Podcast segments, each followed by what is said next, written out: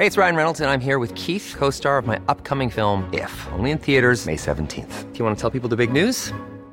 All right, I'll do it. Sign up now and you'll get unlimited for $15 a month in six months of Paramount Plus Essential Plan on us. Mintmobile.com slash switch. Upfront payment of $45 equivalent to $15 per month. Unlimited over 40 gigabytes per month. Face lower speeds. Videos at 480p. Active Mint customers by 531.24 get six months of Paramount Plus Essential Plan. Auto renews after six months. Offer ends May 31st, 2024. Separate Paramount Plus registration required. Terms and conditions apply if rated PG.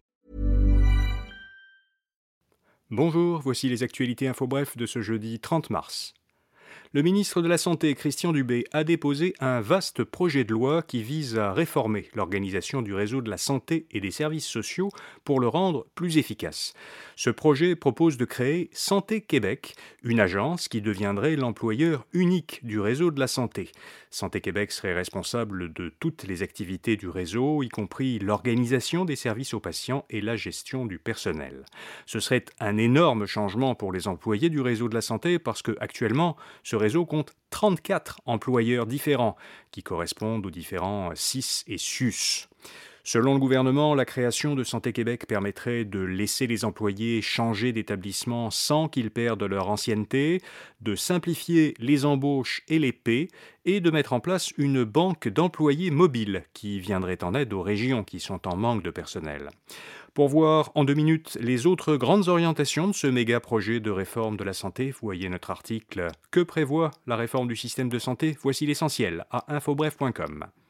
Les syndicats n'ont pas tardé à critiquer cette réforme. L'Alliance du personnel professionnel et technique de la santé et des services sociaux, la PTS, reproche au gouvernement Legault de répéter les erreurs de ses prédécesseurs, soit centraliser toujours plus et consulter toujours moins, selon le syndicat, qui se dit préoccupé par la fusion des listes d'ancienneté.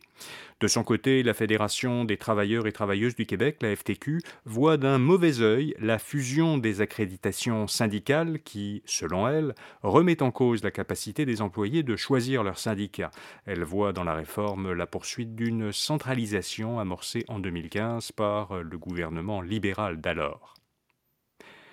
Réaction au budget fédéral présenté mardi, le ministre québécois des Finances, Éric Girard, a salué les investissements du gouvernement fédéral pour la transition énergétique. Selon lui, les crédits d'impôt qui ont été proposés par Ottawa sont des bonnes mesures pour soutenir la production d'hydroélectricité et il se réjouit du fait qu'Hydro-Québec soit admissible à ces crédits d'impôt.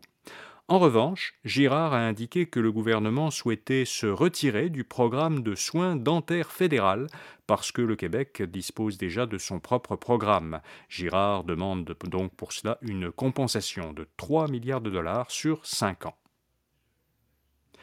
Une longue marche, une ou deux fois par semaine, suffit à réduire le risque de mortalité. C'est la conclusion d'une étude scientifique américano-japonaise. Les participants à cette étude, qui marchaient 8000 pas une ou deux fois par semaine, présentaient presque 15% moins de risque de mortalité que ceux qui marchaient moins. Selon les chercheurs responsables de l'étude, elle montre que les personnes qui ne peuvent pas faire de l'exercice fréquemment, tous les jours par exemple, peuvent quand même nettement améliorer leur santé en marchant quelques jours par semaine. Et puis l'Assemblée générale de l'ONU adopte une résolution historique sur la justice climatique. 132 pays ont adopté euh, cette résolution qui demande à la Cour internationale de justice l'organe judiciaire de l'ONU, de se prononcer sur les obligations des États dans la lutte contre le changement climatique.